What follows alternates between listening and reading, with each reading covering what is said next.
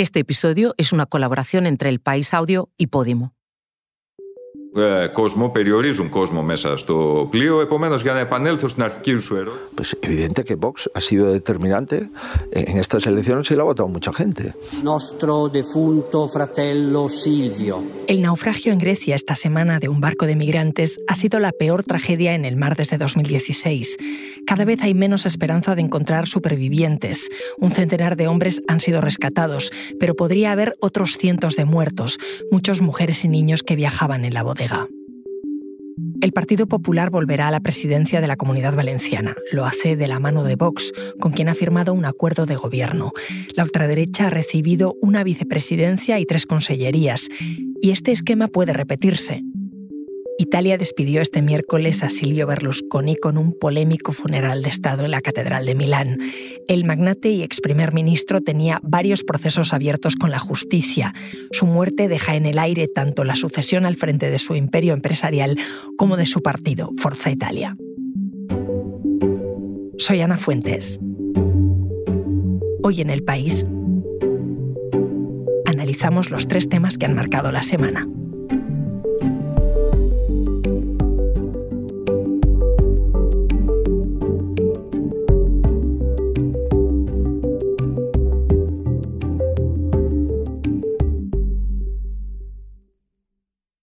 ¿Qué es lo que ha pasado en Valencia? Pues evidente que Vox ha sido determinante en estas elecciones y lo ha votado mucha gente se han sentado el señor Mazón y los representantes de Vox. Nosotros... Esta semana el Partido Popular y Vox han formalizado su acuerdo para gobernar juntos la comunidad valenciana durante la próxima legislatura. Este es el segundo gobierno de una autonomía que van a compartir. El primero fue el de Castilla y León. De las diez carteras del futuro gobierno valenciano, la ultraderecha va a tener tres, una vicepresidencia y las consellerías de Agricultura y Justicia e Interior, además de la presidencia del Escorts. María Fabra es mi compañera del país en Valencia. Hola María. Hola, ¿qué tal? ¿Cómo estáis? ¿Cómo han sido las negociaciones entre los dos partidos? ¿Se notaba la sintonía? Ha sido un, acuerdo express, ha sido todo en, una semana, vamos, poco más de 48 horas en realidad. Y yo creo que es precisamente ese corto plazo de tiempo el que, el que demuestra que la sintonía era más que importante. El programa que han presentado tiene varios ejes. ¿Cuáles son las principales medidas que han pactado? Bueno, pues la verdad es que no sorprende ninguna, porque unas son las que llevaba el propio Partido Popular en su programa de gobierno, como era la eliminación de impuestos como el de sucesiones o, o de patrimonio, y otras como el hablar de la violencia intrafamiliar en vez de llamar violencia machista son muy, muy propias de Vox y realmente hay muy pocas cosas concretas. Son 50 puntos bastante generales y en algunos casos bastante abstractos. Estamos trabajando con estos ejes que sí que son compartidos. No veo yo eh, que vaya a haber gran eh, discrepancia con esta cuestión. Con Vox, Vox también tiene muy claro que lo que tiene son 13 diputados y no 50. Y dentro de esa generalidad y abstracción, el PP le ha comprado la agenda a la ultraderecha completamente desde la elección de el que va a ser su cabeza visible, que es un el ex torero Vicente Barrera, con esos valores tradicionales que ellos aupan, la tauromaquia, la caza, la agricultura. Desde luego el, acuerdo está impregnado del lenguaje puro de Vox. No les han cedido finalmente educación, que se rumoreó mucho y que incluso Vox durante la campaña dijo que le iba a pedir, pero sí que les dan cultura y luego les dan una consellería muy importante como es la de justicia e interior. Claro, seguridad entonces recae sobre la ultraderecha. Exacto. Y de hecho, muchos de los puntos a los que se refieren cuando hablan de seguridad sí que son algo más concretos. Aparte de una oficina antiocupas, eh, hablan de llenar los barrios de policía. Eso es, está así de claro.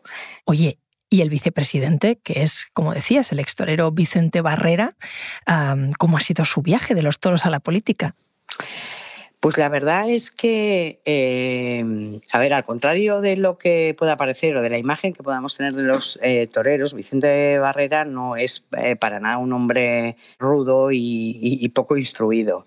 Es un tipo que estudió en el Colegio del Pilar, que estudió Derecho y que se metió en los toros, la verdad es que muy tarde, contra la opinión de toda su familia, pese a que su abuelo había sido un destacado torero valenciano. Se metió en el mundo de los toros muy tarde, ya te digo, y durante una carrera muy corta y fue al final de esta carrera corta siempre se ha dedicado a los negocios familiares. Y después de esta carrera corta fue cuando empezó a, a llamarle la atención el mundo de la política. Picoteó un poco en el PP, se desencantó, picoteó un poco en UPyD y finalmente ha, ha recaído en Vox. ¿Y qué supone que, que asuma eh, Vox la presidencia del Scorts? Dependerá mucho de quién, pero yo creo que es un puesto muy institucional, es la segunda autoridad autonómica, uno de los sueldos más elevados también, y dependerá de si es alguien que eh, logre mantener el orden dentro del hemiciclo y la seriedad que requiere una institución como es el Parlamento Valenciano, que es en realidad el reflejo de los votos de los ciudadanos, de la soberanía. Es curioso, ¿no? Que Vox al final eh, planteaba derogar las autonomías y ahora va a asumir la presidencia de un Parlamento autonómico. Bueno, no solo eso, sino que en las medidas, por ejemplo, en el documento de las 50 medidas hablan de financiación autonómica, que es un tema muy reclamado en, en, la comunidad valenciana, que está infrafinanciada, reconocido por todos, bueno, pues al final forman parte de lo que dicen que hay que derogar, que acabar con él. María, gracias. Nada, muchas gracias a ti. La comunidad valenciana sienta un precedente, pero no es el único lugar en el que la ultraderecha va a gobernar o a condicionar las políticas. Este sábado quedarán constituidos los 8.000 gobiernos municipales, siempre que no se hayan presentado recursos. Vox entrará por primera vez en las instituciones de ciudades como Burgos, Toledo y Valladolid.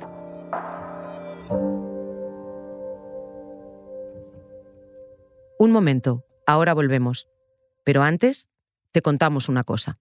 Hoy en el país te recomendamos La vida y tal. Ana Milán y Sebastián Gallego han estrenado nueva temporada del consultorio con un Ondas al mejor podcast revelación. ¿Y a ti? ¿Te han sacado algo raro? Bueno, salvo aquel que se la sacó y tú viste. Sí, pero eso, eso, eso es porque la barra la llevaba él pegada al cuerpo. Sí, y no era para toallas, era para colgar personas. Uf, no. Era un matadero, Sí, para colgar las me angustió a mí aquello. La vida y tal es un podcast exclusivo de Podimo. Porque escuchas mientras te informas con las mejores historias, te regalamos 30 días gratis de suscripción a Podimo, la app de podcast y audiolibros. Date de alta en podimo.es barra hoy en el país. Después, solo 3,99 euros al mes ε, κόσμο, περιορίζουν κόσμο μέσα στο πλοίο. Επομένω, για να επανέλθω στην αρχική σου ερώτηση, δυστυχώ δεν El μπορεί- Mediterráneo ha vuelto a convertirse esta semana en un cementerio. La tragedia es tal que ni siquiera podemos ponerle números, como dice el portavoz del gobierno griego. En la madrugada del miércoles, un pesquero con entre 400 y 700 migrantes que había salido de Libia naufragó intentando llegar a Italia. Mi compañero Ibai Arvide está contando para el país esta tragedia desde allí, desde el puerto griego de Kalamata. Hola Ibai. Hola Ana, un gusto saludarte. Ni siquiera tenemos una cifra de desaparecidos, todos son números aproximados. Sí, y son números que son escalofriantes. Se calcula que en el pesquero, en este viejo pesquero que iba completamente abarrotado, podía llegar a haber hasta 750 personas. Inicialmente las eh, autoridades griegas lo rebajaron a 400, pero ahora también las propias autoridades griegas barajan unas cifras cercanas a 700 o 750 personas. En todo caso, estamos hablando de uno de los peores naufragios desde la Segunda Guerra Mundial, el peor naufragio que se recuerda en Grecia. Para colmo de todos los males, ha sucedido en la fosa Calipso, que es uno de los puntos más profundos del Mediterráneo. Bueno, se prevé que es eh, totalmente imposible tanto contar los cuerpos que han quedado atrapados en él como eh, reflotarlos. Y además, eh, hemos tenido conocimiento por los supervivientes que los niños y niñas que viajaban en el barco, así como las mujeres, viajaban en bodega, mientras que los hombres, la mayoría de los que se han salvado, viajaban en cubierta. Esto es eh, bastante habitual en este tipo de viajes. La mayoría de los hombres ceden el sitio a los niños y niñas y a las mujeres en la bodega porque parece un, lugar más resguardado y efectivamente es un lugar un poquito más cómodo para hacer este viaje tan tortuoso, pero en caso de accidente, como así ha sido, pues las bodegas se convierten en una trampa de la que será imposible, la que fue imposible salir y de la que será imposible recuperar los cuerpos. Es dramático. Entre los supervivientes, además, Ibai, hay detenidos por tráfico ilícito de personas. Sí, hay nueve personas detenidas con edades comprendidas entre los 20 y los 40 años. Son todos de nacionalidad egipcia. Estas acusaciones que comportan penas gravísimas, penas de hasta eh, mil o tres mil años de, de cárcel, presentan numerosos problemas y falta de garantías, porque el delito de tráfico de personas en Grecia no distingue a quien maneja una barca, una embarcación con ánimo de lucro, de quien lo hace para llegar a Europa a solicitar asilo. Es muy pronto para saber los detalles de este caso, pero la experiencia en juicios anteriores nos dice que hay que tomar con cautela las acusaciones y que eh, no se puede dar por hecho que las personas acusadas de, de tráfico de personas sean efectivamente los responsables de las organizaciones mafiosas que en la mayoría de los casos no asumen tantos riesgos y no suben a embarcaciones tan precarias como esta. Sobre lo que ocurrió eh, antes del naufragio, de la catástrofe, hay versiones contradictorias.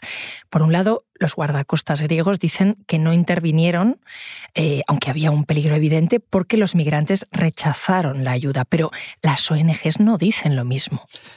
No, y además eh, llama mucho la atención el argumento de que no intervinieron porque no pidieron ayuda cuando era evidente que el barco estaba en peligro. Y era evidente por las imágenes que la propia Guardia Costera griega ha publicado. Desde un helicóptero fotografiaron a decenas de personas en la, en la cubierta de un barco con la capacidad clarísimamente sobrepasada que levantaban los brazos hacia, hacia el cielo y que por lo tanto pues, eh, es, es evidente que no estaban saludando el helicóptero sino que estaban solicitando ayuda.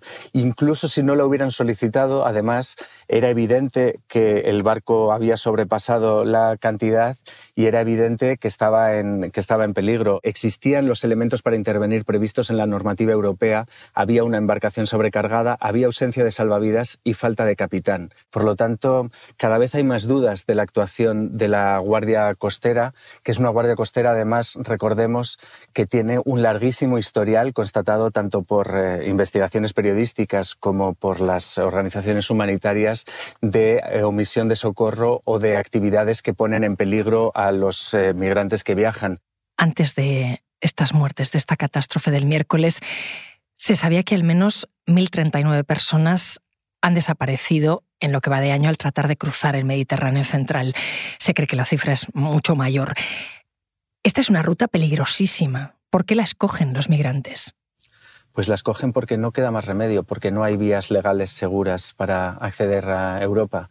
La ruta de Grecia es fruto de pushbacks o devoluciones en caliente que normalmente se hacen con vulneración de derechos humanos muy cotidiana. Las rutas del Mediterráneo central están cada vez más controladas y por lo tanto también aquí se utilizan rutas cada vez más largas, por lo tanto son cada vez más peligrosas.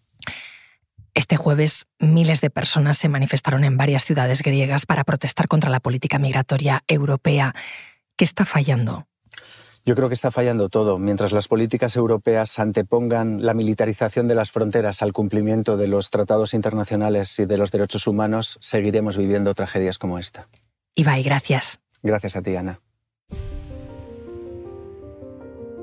Il nostro defunto fratello Silvio, ti chiediamo di accoglierlo nel tuo regno eterno con honores de Estado, Italia enterró a Silvio Berlusconi el pasado miércoles en el Duomo de Milán. El ex primer ministro y empresario falleció el 12 de junio a los 86 años por una infección pulmonar derivada de la leucemia que padecía. Fue la persona que más tiempo ha gobernado Italia, unió espectáculo y política y sus tres mandatos estuvieron marcados por escándalos sexuales y de corrupción. Mi compañero Daniel Verdú, corresponsal del país en Italia, estuvo en ese funeral al que asistieron unas 20 mil personas. Le pedí que me fuera contando sus impresiones. Pues mira, te mando esto desde el, desde el tren, que estoy justo volviendo ahora de Milán, del funeral de, de Berlusconi, como sabes, que ha sido un poco una galería de, de todo lo que había sido Italia en los últimos 30 años. Eh, bueno, políticos, ministros, banqueros, cabareteras, futbolistas, ultras de estadio. La, verdad es que desde ese punto de vista estético es muy ilustrativo. Luego, desde el punto de vista moral, que un ex primer ministro imputado en tantos procesos y condenado en sentencia definitiva por fraude fiscal salga escoltado por los carabineros del, del Duomo, pues bueno, es, es realmente un poco, un poco sorprendente. Pero bueno, es un poco también el retrato de la Italia de los últimos años. ¿no? Entre las propiedades de Berlusconi está el 61% de Fininvest, un conglomerado de empresas gigantesco que administra Mediaset, con filial en España, el grupo editorial Mondadori, el Banco Mediolanum, el equipo de fútbol Monza.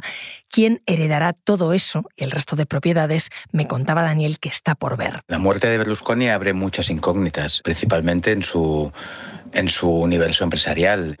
Ahora está por ver un poco lo que, sucederá. Es un poco como, no sé si habéis visto la serie de Succession, pero entre los cinco hijos que, que tiene, los dos del primer matrimonio se repartirán el principal paquete de accionarial y los otros tres, pues el, el, segundo.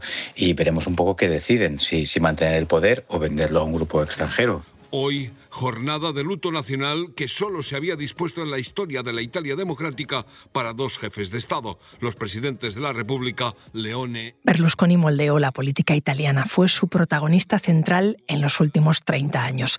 Ahora deja también huérfano al partido que fundó en 1994, Forza Italia. El partido que estaba basado completamente en su figura claramente tiene un futuro muy limitado. Él nunca nombró a un sucesor, siempre dijo que más que delfines tenía sardinas y la broma, el chascarrillo al final se ha convertido en un problema, en una sentencia de muerte para un partido que claramente está condenado a la implosión. Ahora mismo eh, Antonio Tajani, que era el expresidente del Parlamento Europeo, será quien guíe en los próximos meses el partido hasta una, una estabilización, pero bueno, necesitarán alguien que tenga un poco de carisma, que tenga la fuerza necesaria para suplir algo muy complicado a, a Berlusconi al frente de, esa, de ese artefacto político que él mismo fundó.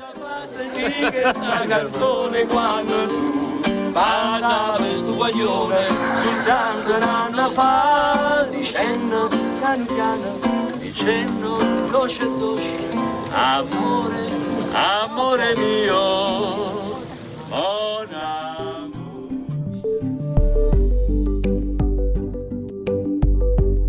Este episodio lo ha realizado Dani Sousa. La grabación en estudios de Camilo Iriarte. El diseño de sonido es de Nacho Taboada. La edición es de Ana Rivera. Y la dirección de Silvia Cruz La Peña. Yo soy Ana Fuentes y esto ha sido Hoy en el País. Mañana volvemos con más historias. Gracias por escuchar.